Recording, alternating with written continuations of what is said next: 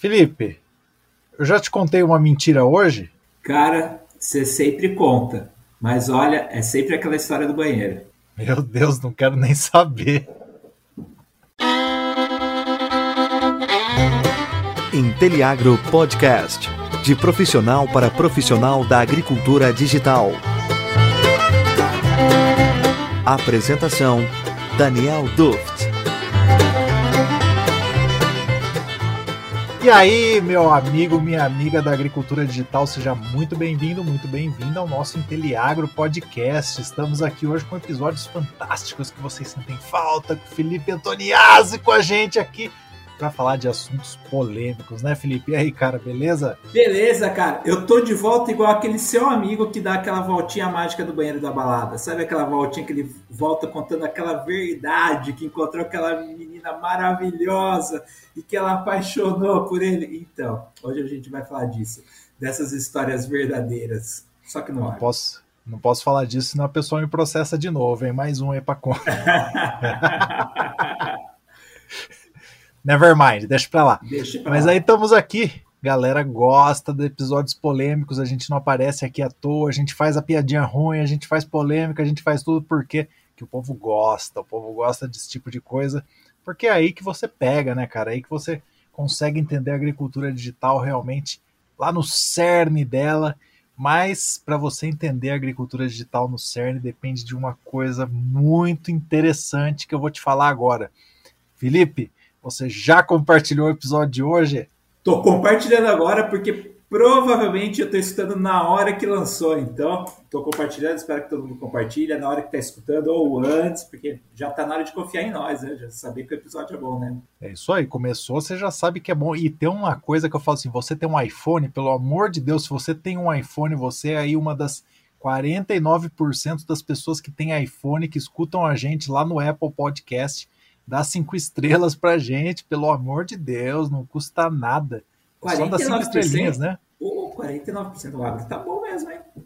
Você vê, o pessoal tá ganhando bem, né, cara? Subiu bem, pô, bacana. Não é que nem a gente que usa É. celular chinês, né? Não, não, isso aqui é que alguém comprou outro e passou pra nós. Fica assim. Tá ótimo. É bom. Então é isso aí. picanha. Se você tiver o celular chinês, você só compartilha que tá ótimo. A gente fica feliz demais. Se você tem o celular da Apple, você dá cinco estrelinhas e aí a gente fica feliz também. Tudo a gente fica feliz porque o importante é que você, nosso ouvinte, esteja feliz, esteja escutando a gente e esteja gostando disso que a gente está passando de mensagem, porque não é nada demais a gente falar aqui, mas você é quem faz isso acontecer. Se não fosse você escutando aí, a gente agora estaria provavelmente aí jogando um Tetris no celular. Até parece, né, cara? Tanto trabalho. Não, como é que alguém vai jogar testes com a oportunidade de ouvir o BBB do agro que é nosso, cara? Pô, isso É aqui é, verdade, né? É, cultura. No limite. No limite, no limite.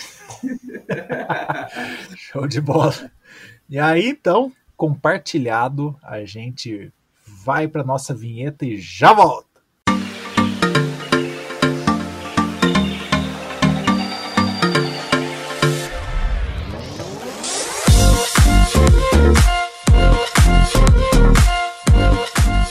Estamos de volta aqui então para falar desse assunto fantástico. Hoje um negócio diferente, né? A gente gosta de inovar, a gente gosta de trazer coisas novas aqui para o Inteliagro Podcast. E hoje a gente vai naquele famoso duas mentiras e uma verdade. Louco isso aqui, hein, cara? Vamos, será que será que a gente vai falar só mentira e verdade ou será que a gente vai se enrolar? Cara, acho que vai ter hora que vai ter confusão. Mas nós vamos trazer bons argumentos. Sabe para aquele jantar com aquele seu amigo inteligentinho que quer passar, né? Que dá aquela impressionada. Acho que a gente vai ter argumento para ótimos assuntos aqui, né? Principalmente dos vilões do agro, né? Gostei do amigo inteligentinho. É, não, todo mundo tem. Todo mundo tem um amigo inteligentinho penso- que quer aparecer. Cara, aqui, ó, a gente traça esse pessoal. Pensei nos nossos amigos inteligentinhos que a gente põe no bolso, você lembra? Nossa senhora, verdade, verdade. Ô, saudade de faculdade. Deixa pra lá, né? Muito tempo, Deixa muito tempo junto. Muito tempo. É, Cara, a gente vai fazer 15 anos de, de entrando na faculdade ano que vem. Olha que coisa de doido, hein? Nossa senhora, mas o espírito dela tem hora que parece que não sai, né? É verdade, ainda bem que o cabelo Nossa. branco a gente esconde com o Grecin 2000. Nada, eu faço a barba já esconde grande parte. Vambora, vai, o povo cansou de escutar vamos, besteira. Vamos, vamos, é, é, você vai ter que cortar muita coisa. vamos nessa. Cara, primeiro assunto aqui, eu que vou colocar para você, eu quero que você descubra qual é a verdade. Hein? Você tem que me falar hum. qual que é a verdade e aí a gente vai discutir o porquê que isso é verdade. Três frases simples. Presta hum. atenção. Machine learning é igual inteligência artificial. Hum. Segunda, inteligência artificial resolve o problema da produtividade. Hum. Terceira, o agro não utiliza inteligência artificial. E aí, cara, qual que é a verdade? Ó, a verdade eu afirmo que é a última. A última. O resto é muito impostor. É muito e é pura verdade isso mesmo. Uhum. Cara, explica aí pro pessoal, por que que machine learning é diferente de inteligência artificial? Você já falou isso 100 vezes no Inteliagro, mas temos audiência rotativa, o pessoal quer saber de novo. Por que que é diferente? Ok, machine learning é uma técnica e é muito apoiada a parte estatística, né? Obviamente, quando a gente pensa em em aplicar é, machine learning, está pensando em algo computacional, mas a base dela é estatística. É uma maneira de você usar dados para construir alguma forma de conhecimento ou alguma aplicação. Então, basicamente isso, né? Lógico que dá, dá para complicar mais. Inteligência artificial, eu posso criar uma inteligência artificial, eu posso é, abrir o computador, começar a digitar um programa que, conforme eu coloco input, ele dá um resultado que de alguma maneira pareça para a gente que é inteligente, mas não veio por um método de machine learning. Então, por isso que é importante a gente ver essa diferença. Machine learning são aplicações, obviamente, estatísticas que a gente usa computacionalmente, porque um computador processa dados muito mais fácil do que você fazer na mão, mas obviamente dá para você fazer uma machine learning na mão se você for tonto o suficiente hoje em dia. E e a inteligência artificial não, tá, não tem nada ligado com isso. Claro que muita inteligência artificial, quase tudo que a gente usa hoje, é uma aplicação de machine learning, só que né, é, quando a gente pensa em algo que parece que é muito inteligente, esse Alexa, seu, quando você está usando uma aplicação que reconhece uma face, geralmente são várias rotinas de machine learning aplicados para esse uso, para dar uma sensação para a pessoa né, que está usando, que está operando, que aquilo tem, de certa forma, uma inteligência. Então, meu sobrinho adora, né? Ó, oh, eu estou falando aqui com a Siri, porque assim, ele também tem um iPhone igual aos nossos ouvintes. Mas ele dá cinco estrelas. Cinco estrelas, vamos mandar, vamos mandar. Então, então ele conversa com a, com a Siri, mas uh, eh, para ele aquilo sim parece uma inteligência, mas não é. Não, não é que uma coisa significa outra. Uma coisa é constituída, pode ser constituída da outra, então não está tão ligado. Com relação à, à, à, produtividade, né, quando a gente fala da produtividade, uh, o IA pode até resolver, mas não é que ele vai resolver. O IA tem que ser muito bem aplicado para se resolver o problema da produtividade e ele tem que estar muito bem treinado para aquela rotina. Se eu treinar né, o machine learning né, uma técnica de machine learning ou uma aplicação de mais alto nível, que, né, que a gente já começa a achar que é um IA só, só pelo nome, e tentar aplicar produtividade, sendo que ele não foi treinado para aquilo, não foi construído pensando naquilo, uh, não vai dar certo. Não vai dar certo. E aí um negócio que eu acho muito importante é você falar pro pessoal aí, né? Quem que hoje tem produtividade na palma da mão medida, né? É muito, é muito difícil a gente pensar em qual cultura, qual lugar que a gente consegue ter produtividade medida para treinar um modelo da maneira que a gente espera, né? Então, é a ah, beleza, eu vou usar inteligência artificial ou machine learning aqui para supostamente prever uma produtividade que eu não tenho a menor ideia qual que é de verdade. Uhum. É, não, a, a, grande questão do dado. E, e, cara, e fonte de dado é problema também. É, a gente tem muito da, dado roubada por aí, que é roubada. Tipo, pô, eu já tive uma startup, o cara queria pegar dado de IBGE para treinar um modelo de produtividade que era puta, puta de uma roubada, cara. Você olhava lá 5, 10 anos seguidos, a produtividade média do município era a mesma. Tipo, era 80, sei lá, que valor lá, que valor que era, por, por um tempo. Aí, de repente, dava um salto de mais alguns anos. Por quê? Porque quem preenchia aquilo era o cara da Casa da Agricultura, da cidade, que copiava do ano passado porque estava nem aí. Obviamente, dá para se conseguir coisas, dá, dá, mas o problema é ele ter muito fit para uma área, de ser muito bom, muito perfeito para aquela sua área, mas não ser aplicável para outras, e aí, problema. Então, é, melhor Típico solução. De quem nunca sujou a botina de barro, né, cara? É, é, fora da realidade.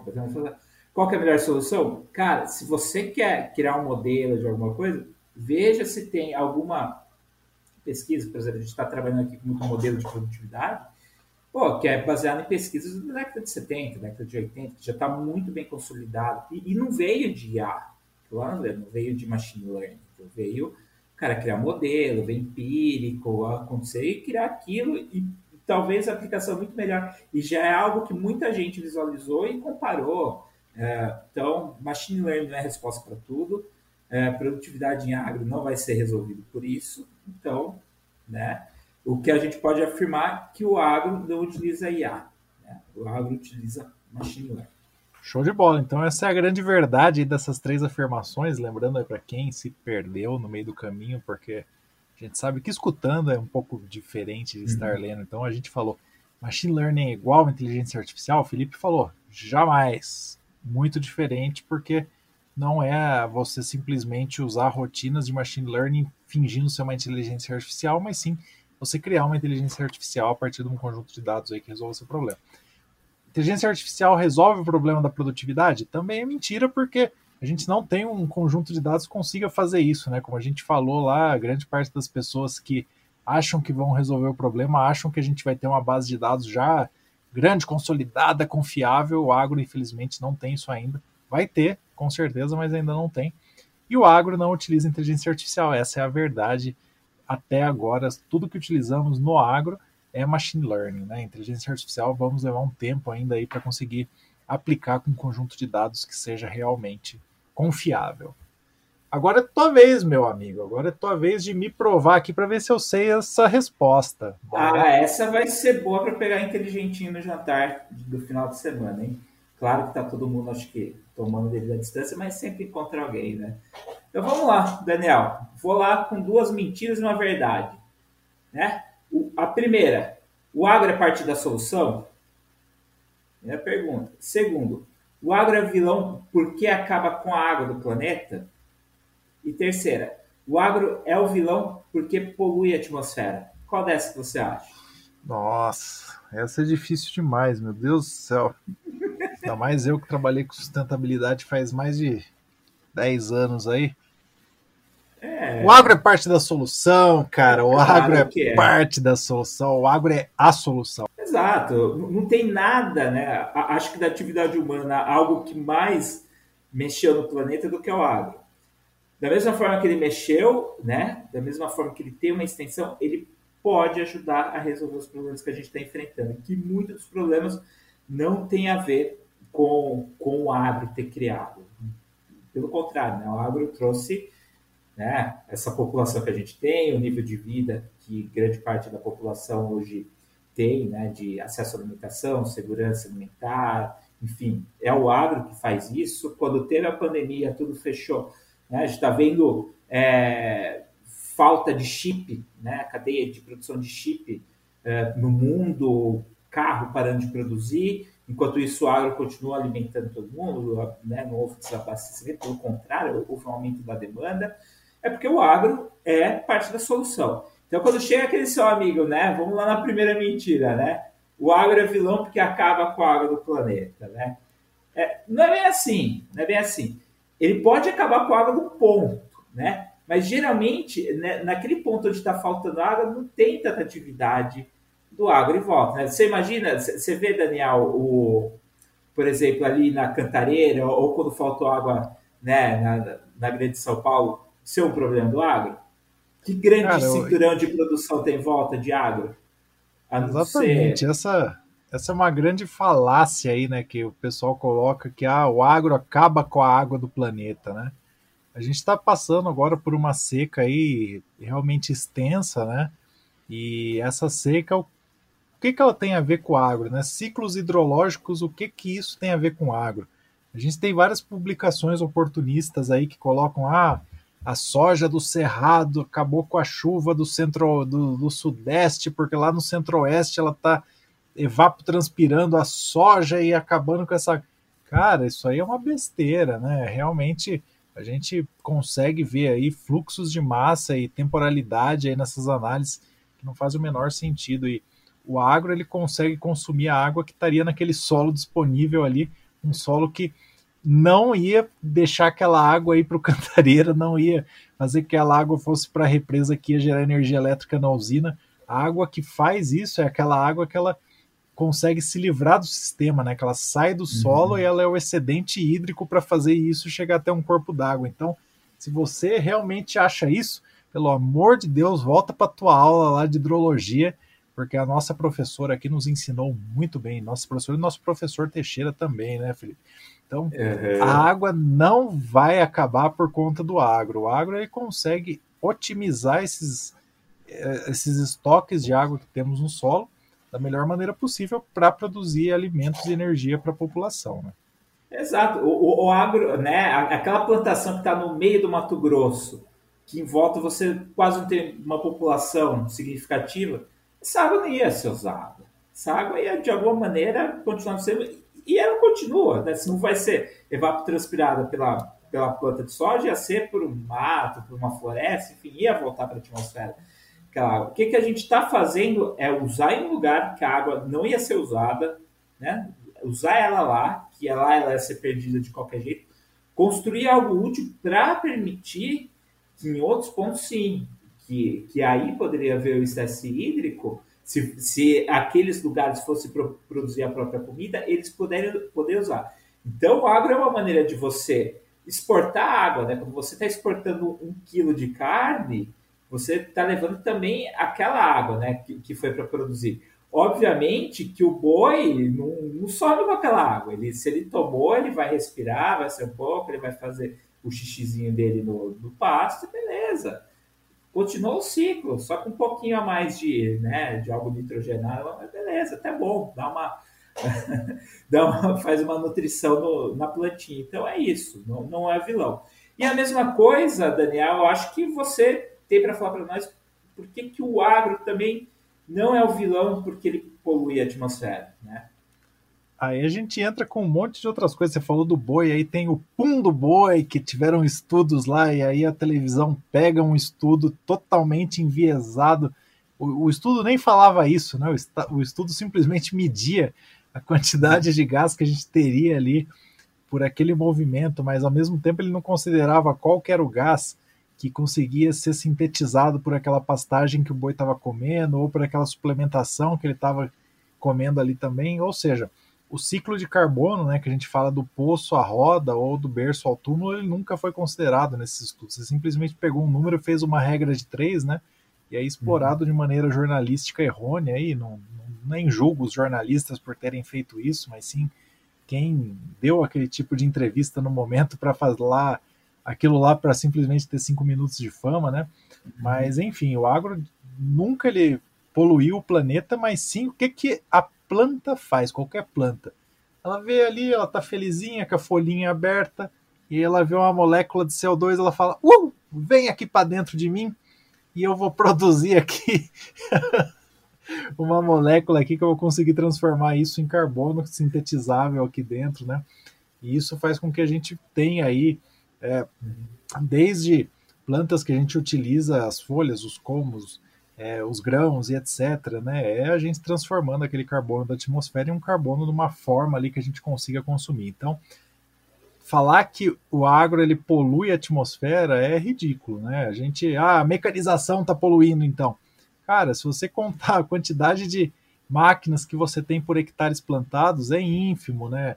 E ah, estamos uhum. utilizando ainda combustível fóssil, mas logo mais a gente vai estar tá utilizando aí é, gases provenientes aí de fermentação de produtos biológicos também, e aí a gente vai estar tá ciclando tudo isso. Então, o agro polui a atmosfera? Não, não tem como engolir isso daí. Isso daí é simplesmente um discurso de quem está querendo ser negacionista e falar que você está fazendo um negócio ali para acabar com o mundo e não sei o quê, mas quem fala isso fala com força, fala com vontade e aparece muito mais do que quem está fazendo um trabalho sério mostrando que a realidade é extremamente o oposto, né, cara? É, eu tenho curiosidade de saber qual é o tempo de meia-vida de uma molécula de metano numa atmosfera com 21% de O2, sendo bombardeado, assim, malucamente por é, raio ultravioleta. Eu, eu, tenho curiosidade de saber. Eu acho que eu vou pesquisar isso hora, porque, cara, não, por mais que o boi né, tem todo o processo dele, essa molécula não vai durar muito na, na, atmosfera, não vai durar mesmo. E também o próprio é, o offset que o pasto faz, que esse boi está caminhando, vai, vai, quando você calcular né, a emissão dele equivalente com o que esse pasto pegou, com, assim, na grande maioria da, das, das vezes, o passo está tirando gás de efeito estufa da atmosfera. Então, gente, pode ficar sossegado aí que tem, tem o agro não vilãozão, não. Achei que você ia fazer e... minha onomatopeia do carbono também, cara. Achei tão linda. Qual? Do carbono do CO2 tá ali, a planta faz. Vem para dentro uh, aqui. É, eu podia ter feito do boi, né? Mas mas dele eliminando o metano. Mas eu acho que não vai ser legal. Deixa pra lá. Né? Deixa pra lá.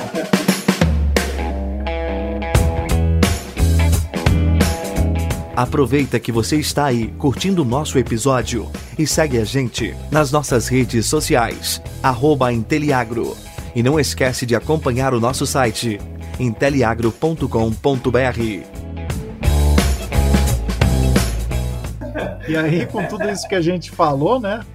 O agro é parte da solução. Então, se você está conseguindo tirar carbono da atmosfera, né?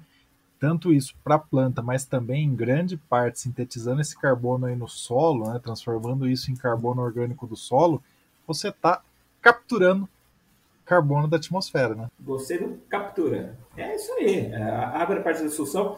O agro tem escala de ser parte da solução e, assim, de ser grandíssima parte da solução coisa que outras indústrias aí que, né, que realmente causam problema não, conseguem ser. Então, a água está aí para ajudar, não para atrapalhar. E plantar, filho, vai ser enquanto a humanidade existir. Ninguém vai tomar a pílulazinha mágica ou vai comer Solent Green, né? Então, vai ser... Ou se alimentar de sol cara... igual a Hello Kitty. A Hello Kitty, nossa, que fofa. Ela se alimenta de sol? A gente se alimenta de sol, alimenta mas de né, sol. Na forma de boizinho, é, na forma de é, pipoca, gostoso. Soja, milho, sorgo, cana, qualquer coisa, isso daí cana, cana é bom. Cana é algo muito bom para se alimentar. Caninha, branquinha. Cana bebo, não, não a como. É. Vamos lá, então. É, para a última aí, e essa aqui eu vou fazer para você, porque essa aqui eu tenho certeza que você não vai acertar, cara. Essa aqui é muito novidade, isso aqui é, é, é fora de série. É, é, essa é fresquinha? Fresquinha, é fresquinha. fresquinha. Opa. Vamos lá. O Brasil hoje tem 1.574 startups agro. Número 2. As startups do agro têm tido grandes investimentos nos últimos anos. Número 3. O produtor prefere grandes empresas a startups do agro. O que, que você acha que é a verdade aí? Ah, cara, eu acho que é a primeira eu acredito no trabalho do pessoal da GTEC Radar, porque para ser preciso assim, é o trabalho deles. Certeza. Bah. Errei? Errou. Ah, é? Porque são 1575? Esse é o número levantado, mas realmente assim, um ótimo trabalho feito e tudo mais, mas a gente vê ali que tem várias startups que não existem mais, inclusive minha startup, que no último episódio eu falei, episódio número de 60, se você escutar a história da Geocrop, ela tá lá como uma startup ativa, ela não está mais ativa, ela fez uma spin-off aí para as outras startups, então pelo menos uma eu sei que não está ali, mas eu já vi outras também. Então assim, eu acho que um ótimo trabalho, né? Realmente, eu não vou colocar defeito no trabalho desse, mas é, o ciclo de vida de uma startup ele é, não, não é assim. Bom. Ele não é flat, né, cara? Então ele uhum. pode ter altos baixos, ela pode terminar simplesmente, pode fazer um spin-off para outras. E ali a gente viu que existem spin-offs de startups que já foram e estão sendo contabilizados. Então não, tô julgando, mas eu acho que é um número um pouco inflado, né? Eu acho que se a gente der uma peneirada ali, a gente tem um terço disso aí ativa e fazendo um trabalho bem feito realmente. Então, no, no caso quantitativo, pode ser que né, a gente viu que está fora, mas qualitativo não está, não. Né? Os setores que elas estão atuando, é né, o que elas estão fazendo, acho que, que isso sim ele traz muito bem definido. Com certeza. Então, esse é o, o nosso ponto aí, uma coisa fresquinha, fantástica, mas eu acho que a gente precisa olhar um pouquinho mais para esse tempo de, de vida da startup, que startup ela nasceu realmente para validar o seu modelo de negócio, ser escalável, se ela não é, ela simplesmente pode morrer e fazer com que outra apareça, né? Não tem nada de mal com isso, né? Mas se eu errei essa, bom, pelo menos eu prefiro errar essa do que se eu falasse que a verdadeira é que o, o produtor prefere grandes empresas a startups no agro. Realmente o produtor ele prefere grandes empresas a startups no agro, desde que você seja uma startup não competitiva, né? Mas essa daí eu acho que é uma mentira assim, eu acho que não tem essa essa vontade do produtor de consumir de grandes empresas, ele quer soluções para a vida dele, né? O produtor ele quer uhum. que você consiga trazer soluções ali e independe aí do seu logo, da sua sigla. Se tiver um cara ali meio mequetrefe que não está muito afim de produzir, só está querendo ganhar um almoço grátis, pode ser que ele prefira uma grande empresa que o vendedor chega ali e leva ele para almoçar. Mas se não, eu também acho que essa é uma mentira, né? O produtor ele quer solução, ele não quer branding, ele não quer slogan, ele não quer um um logo fantástico ali, uma plaquinha na beira da propriedade dele. Ele quer solução para produzir mais e gastar menos. Né? Ele quer coisa que resolva o dia dele. É Depende de quem vem. É isso aí. Exatamente. Então, então não é E aí a última, né? Meio controversa também, não vou te falar que é uma, ó, é uma coisa que todo mundo concorda, mas as startups do agro elas têm tido investimentos nos últimos anos. Cara, não tem tido enormes investimentos, né? Mas tem tido investimentos sim. Eu acho que a gente tem um movimento talvez de fundos de investimento menores do que empresas que estão acreditando, fazendo open innovation, trazendo startups para dentro, fazendo acquisitions. Então eu vejo assim um movimento de investimentos sérios, né, de empresas que querem perpetuar aquilo. Se a gente olhar para o mercado aí de, de investimentos e tudo mais, tem pessoas fantásticas, muito boas que estão querendo realmente isso e tem pessoas oportunistas aí, como todo mercado, né? Mas acho que o agro ele tem aí uma uma trajetória muito mais de investimentos aí de boas empresas, de fundos que trazem aí a diferença para ele, do que daquela, daqueles oportunistas que ambos conhecemos aqui, mas deixa para lá, eu acho que é, ficar quietinho, né? Nesse momento. Deixa pra lá que tá tudo bem. Mas o coração sente, o coração sabe. O coração sabe. Mas eu acho que essa aí é a verdade. Então, o agro tem sim esses investimentos aí, principalmente se você tiver uma boa solução, se você tiver uma empresa parceira que vai acreditar nela. As grandes empresas estão enxergando cada vez mais que investir em startups é um bom negócio. A gente tem aí grandes exemplos da Bayer, da Corteva, da Singenta, realmente grandes, grandes empresas que vem como uma solução trazer startups para dentro e começar a trabalhar a partir dali. Então, essa aí é a, verdade e as outras foram uma pegadinha, né? Só para te sacanear, né? Não dava para ser é, também. Não. Também não posso ser perfeito, né? aí senão também, pô. Aí... Mas, então eu seria o inteligentinho da noite. Mas você ainda tem a chance. Você tem a chance ainda de salvar. Você tem a chance de sair daqui sendo o inteligentinho da noite, cara. Porque nesse momento é aquele momento que você está contra a parede. Ixi, lá vem, lá vem o Silvio, lá vem o Silvio. Felipe, perguntinha do milhão.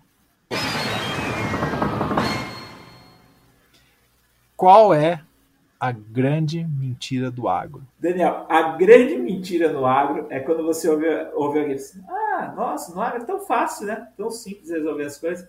É, amigão, tenta resolver um problema lá do agricultor, aquele cara, ó, que tá lá na puta que pariu, lá longe, sem né, sem todo aquele apoio, sem toda aquela rede de apoio em volta, tenta resolver o problema dele para ver se é fácil. Tenta bater na porta né, de 100 agricultores para validar um produto, principalmente quando a gente fala de agricultura digital. Não é fácil aprender no agro, não é fácil encontrar solução para o agro, mas quem encontra, quem traça esse caminho, né, tem um mercado inteiro que é fiel. Quando você entrega uma solução, ele é fiel, ele conta para os outros amigos, ele vai do boca a boca e, meu, conquista o mercado. Então, não é fácil entrar, mas também quando entra, fantástico. Cara, mas eu achei que era fácil. Eu plantava feijãozinho quando era criança lá no algodão, cara. Quero ver você escalar algodão para um hectare para plantar feijão. Não é fácil, não é fácil. Imagina quanta tampinha de iogurte. Eu gosto. Eu gosto quando eu começo, eu trago meus estagiários para trabalhar comigo. A primeira coisa que eu faço assim, eu levo eles lá para os quintos dos infernos, onde não pega um sinal. E aí eu falo assim: vamos fazer nosso trabalho aqui. Aí todo mundo cai é. do cavalo, né? Hora que tá na frente do computador com internet, todo mundo manda ver. Agora, e agora lá? E aí, o que, que você faz? Eu acho que essa é uma grande lição aí para quem quer trazer tecnologia para o agro, se provar isso, né? Você uhum. tem um ambiente hostil, você tem aquele sol na cabeça, não tem uma árvore perto para pegar uma sombra não tem ar-condicionado que aguente. Você tem que fazer alguma coisa funcionar ali, alguma solução tecnológica funcionar num ambiente daquele, e ela está online aí a maior parte do tempo, né? Então, pensa em tudo isso, uma maneira que você consegue resolver isso aí, vai lá e faz isso na ponta. Show de bola. Eu adorei aí essa, esse problema que você colocou, na verdade, sendo como uma mentira, né? Mas de eu que acho é que. fácil, né? A mentira de que é fácil lidar no agro, mas a gente navega. E eu acho que a grande verdade é que a gente consegue fazer com que a agricultura digital funcione a partir do momento que a gente encare realmente o agro como um desafio aí maravilhoso que a gente precisa transpor para trazer mais alimento e mais energia para o planeta. É, e tem que ter amor no coração, porque olha, é, traz emoção às vezes empreender no agro. A gente sente. Principalmente quando você vai captar recursos, né? Porque apesar da gente ter muito investidor no agro, uh, muitas vezes você também vai conversar com quem não entende de nada e muitas vezes vem com, com né, essas, essas perguntinhas, essas respostas que a gente fez anteriormente. Para muitos deles, tem muita coisa que a gente falou que é mentira, que a gente conhece, que para eles é verdade. Então, você primeiro tem que trabalhar para eles isso, para daí embarcar eles aqui no, no lado da botina na Terra. Isso aí, cara. Acho que o recado foi dado, a gente conseguiu aí formato novo, né? Perguntinhas com mentiras e verdades. Acho que isso aí fica bem interessante para o pessoal colocar isso na cabeça. E a gente está mais fanfarrão hoje, né? A gente, sempre, a gente sempre é fanfarrão, mas tem dia que a gente não tem vergonha nenhuma na cara, né? E aí o pessoal é, gosta mais. Hoje, acho que hoje é isso. Né? Tá, tá melhor, gostei. Vamos fazer sempre assim, no episódio número 1 de cada série, 61, 71, a gente vai ser fanfarrão demais. Esse que é desde o 51 que a gente fez isso também. A gente é... ia começar a fazer esse tipo de coisa. Ô, caninha. Eu gostei. Show de bola, Combinado. cara. Vamos fazer isso. Obrigadão aí mais uma vez, acho que foi fantástico. O pessoal aí que ficou escutando a gente até agora, com certeza absorveu conhecimento. A gente sempre adora essa parte aqui que a gente consegue agradecer por você ter ficado com a gente até aqui. Se você quer provar que você ficou, vai lá no Instagram, compartilha a gente, fala assim, fique até o fim. E aí a gente vai com certeza te recompartilhar. É, e quem quiser mandar no Instagram também a sua versão das duas mentiras uma verdade, a gente vai gostar de ouvir. Quem sabe a gente faz uma segunda rodada lá na frente. Show de bola, combinado. Felipe, obrigado, cara. Obrigado, Daniel. Obrigado, ouvintes. Então a gente se vê logo, logo aqui no podcast Inteliagra. É isso aí, porque quando você fala de duas mentiras e uma verdade, você tem que lembrar que tudo isso, né, na sua mente tem que estar como um processo. E a agricultura digital é um processo, não é um produto. Muito obrigado e até semana que vem.